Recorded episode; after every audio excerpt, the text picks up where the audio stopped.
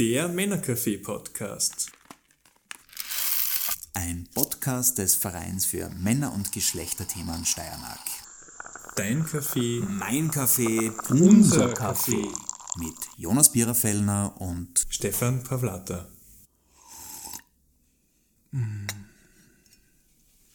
Herzlich willkommen zu einer neuen Folge des Männercafé Podcasts. Heute mit dem Thema Tempo und digitale Spiele.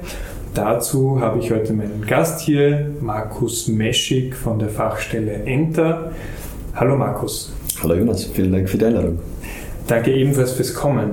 Wir haben heute das Thema digitale Spiele und wir stellen uns heute die Fragen, was sind eigentlich digitale Spiele, was sind Chancen und Herausforderungen, die vielleicht damit verbunden sind und was haben digitale Spiele, Männlichkeit und Tempo überhaupt miteinander am Hut.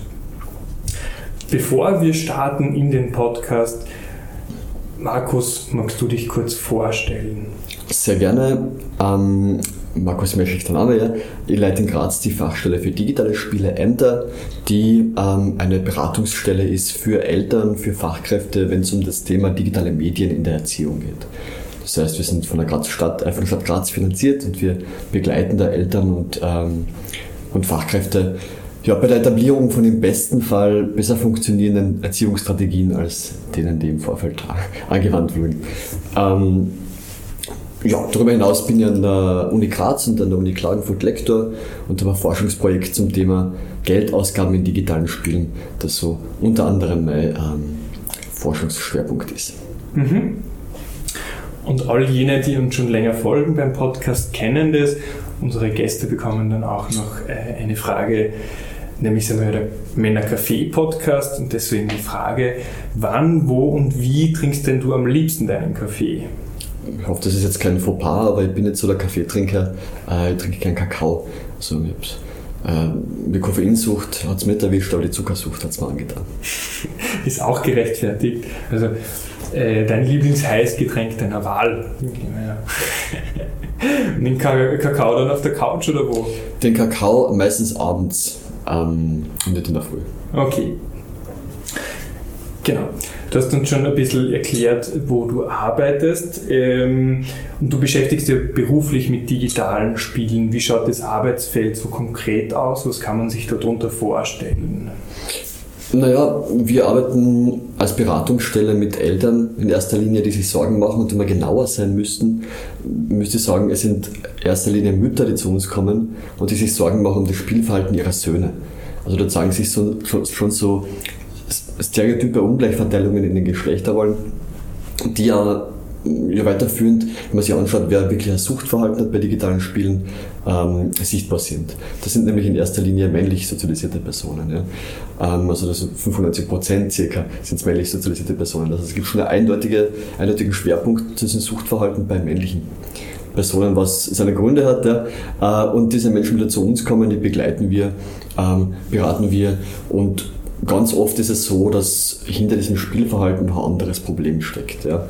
Also in erster Linie sind das Bindungsschwierigkeiten, Trennungssituationen mit den Eltern, die äh, von uns entweder mit aufgenommen werden oder wenn so pathologische äh, Züge sichtbar werden, wo wir dann zu Therapeutinnen äh, verweisen, die ähm, da vielleicht besser geeignet werden.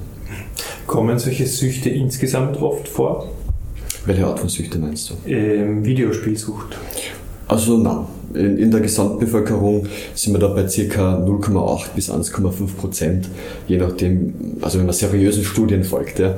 Äh, also wenn sämtliche Eltern, die bei mir sind und sagen, mein Sohn ist süchtig, recht hätten, dann wären wir wahrscheinlich schon über diese 0,8 Prozent. Ja, vielleicht nicht ganz, aber ähm, also ich glaube, die Sorge ist da oft größer als das tatsächliche Problemausmaß. Ja. Und wir haben jetzt da schon öfter mal den Begriff digitale Spiele im Mund gehabt. Was versteht man denn überhaupt unter digitalen Spielen? Boah, da gibt es ja die SpieltheoretikerInnen, ähm, die dann äh, einen richtigen Diskurs draus machen. Ich bin sehr pragmatisch. Ich würde sagen, jedes Spiel ist, oder jede App äh, auf sämtlichen Plattformen, die eine Spielmechanik aufweisen und äh, das soll fungiert. Also das kann man so ziemlich alles, auf, je, auf jeder Plattform, alles sein, was spielähnlich funktioniert. Mhm. Damit haben wir ja alle in irgendeiner Art und Weise fast Berührungspunkte. Was auch kurz zu meiner nächsten Frage passt, nämlich was wären denn so Chancen bzw. Herausforderungen, die mit digitalen Spielen äh, äh, einherkommen? Ich glaube, die Chancen haben sich jetzt im Rahmen der Pandemie gut gezeigt. Ja? Also Videospiele waren für viele Menschen ein Rückzugsort, ein Ort, an dem positive soziale Erfahrungen gemacht worden haben können mit anderen Personen, gemeinsam in der Peer Group, ähm, vor allem in Zeiten, wo dieses persönliche Treffen jetzt nicht, not, äh, nicht möglich war. Ähm, da haben sich schon starke, also Stärken von Videospielen gezeigt ja, und Chancen gezeigt. Und natürlich äh, gibt es Aspekte, die problematisch sein können stärker problematisch als Sucht, ja, der bei uns in der Beratung sicher mm, am öftesten vorkommt als problematisch genannter Aspekt, sind aber in der Praxis Finanzierungsmodelle, das heißt ähm, so Spiele, die in erster Linie gratis verfügbar sind und dann doch sehr viel Geld ähm, oder sehr viel, den Spielen sehr viel Geld kosten, sagen wir so. Ähm, und zweitens der Umgang untereinander in Gaming-Communities, also äh, der sehr toxisch-männlich geprägt ist und äh, je nach Gaming Community auch in politisch fragwürdige Richtungen gehen kann. Mhm. Du hast schon angesprochen, sehr toxisch männlich dominiert.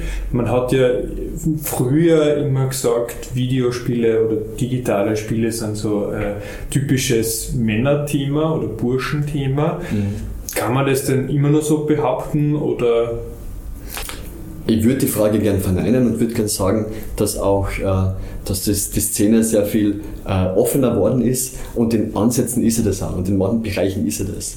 Aber in allen Bereichen, wo viel Geld, Status und Beruf damit verbunden ist, ja, also vor allem im E-Sports-Bereich oder in Spielen, die da in Frage kommen dafür, da sind Frauen ganz, ganz selten vertreten. Und da werden sie auch, äh, muss man sagen, systematisch rausgedrängt. Mhm. Ähm, also es ist natürlich kein Zufall, dass Frauen sich weniger interessieren für Videospiele, äh, sondern ist äh, sozialisiert. Hm. Also ja, es gibt sicher viele Spiele, die, die, äh, die klassisch weiblich besetzt sind. Die Sims zum Beispiel ist, ist ein Spiel, das immer wieder fällt, aber wenn man Schulklassen fragt, was spielt sie für Spiele, immer noch Sims ist da dabei. Ähm, aber wie gesagt, die, die, Spieltitel, um das geht, wenn es um Finanzen geht, um finanzielle Aspekte geht, sind sehr stark männlich dominiert. Mhm.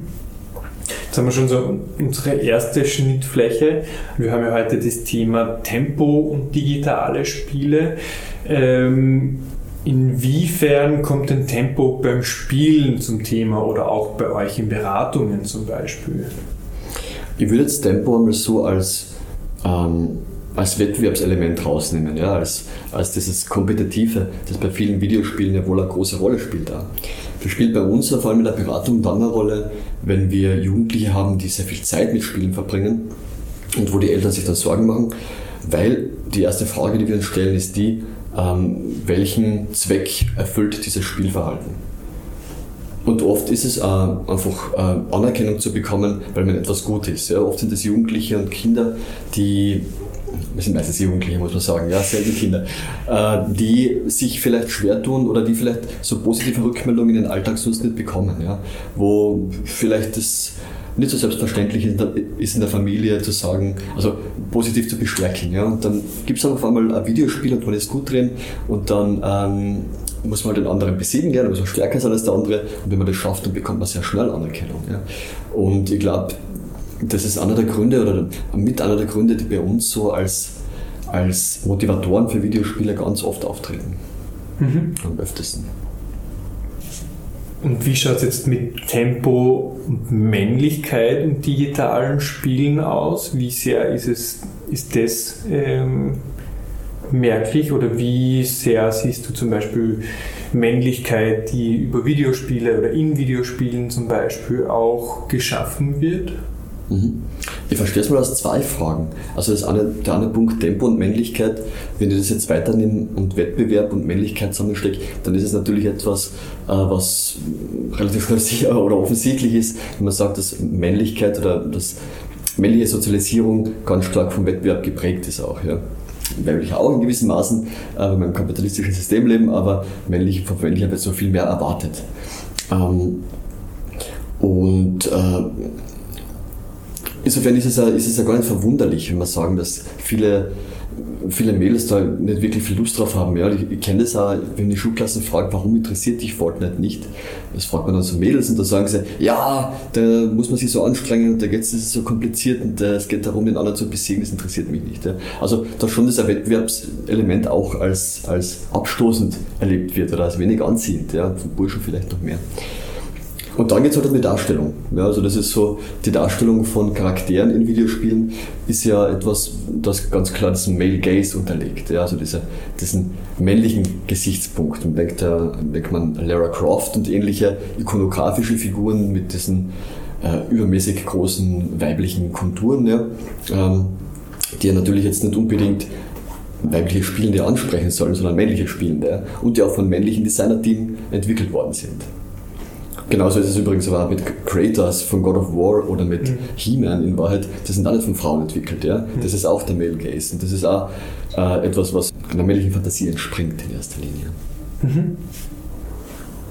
Beim Männercafé-Podcast gibt es ja auch immer ein Werkzeug für unsere ZuhörerInnen zu Hause. Was hast du uns denn heute mitgebracht? Äh, Werkzeug im weitesten Sinne, äh, eher so an äh, als Sichtweise äh, Videospiel zu spielen. Ich habe letztens gespielt äh, Lara Croft, wenn wir es gerade gehabt haben, Tomb Raider, eines der neuesten Spieletitel, die ja äh, sich auch so ein bisschen mit rühmen, dass diese Lara Croft ein bisschen progressiveres Frauenbild jetzt vertritt. Ja? Also die ist jetzt also nicht mehr so ähm, voluminös äh, und, äh, und eher realistisch dargestellt. Und trotzdem fällt auf, wie viel die Lara Croft beim Spielen stöhnt wie sehr sie leidet, wie sehr sie als Frau äh, irgendwie schwach dargestellt wird und wie, wie sehr sie stöhnt. Und ich finde es so spannend, äh, so die Pendants, äh, andere Spiele zu spielen, die, die, die männlichen Pendants dazu. Das ist zum Beispiel ähm, Just Cause oder sowas, ja? Mhm. wo der Superheld einfach oder der Held einfach männlich ist und ein paar lässige Sprüche losstartet, aber nie wieder auf die Idee kommen zu jammern und zu stöhnen oder so. Ja? Äh, und das finde ich auch interessant, was da für, für, für ja, für Ideen und für, für, für Geschichten, Narrative erzählt werden und für, für Rollenbilder geprägt werden. Also einfach mal zu schauen, äh, bewusst ein Spiel zu spielen mit einer weiblichen Hauptdarstellerin und zu schauen, was fällt mir auf, was wird anders gemacht. Vielleicht kein Werkzeug, aber so äh, äh, äh vielleicht ein Incentive, einen anderen Blick auf ein Videospiel zu werfen. Mit den Worten von äh, Gerald aus The Witcher, hm, Sehr schön gesagt, ja. Genau. Hier gibt es kein Stöhnen, sondern vermehrtes Hm. Und in der nächsten Folge geht es weiter mit meinem Kollegen Stefan und einem neuen Gast. Aber hier machen wir für heute mal Schluss. Vielen lieben Dank, dass du vorbeikommen bist. Vielen Dank für die Einladung. Genau. Sehr gerne. Der Männercafé-Podcast. Ein Podcast des Vereins für Männer- und Geschlechterthemen Steiermark. Dein Kaffee, mein Kaffee, unser Kaffee. Mit Jonas Biererfellner und Stefan Pavlata. Mm.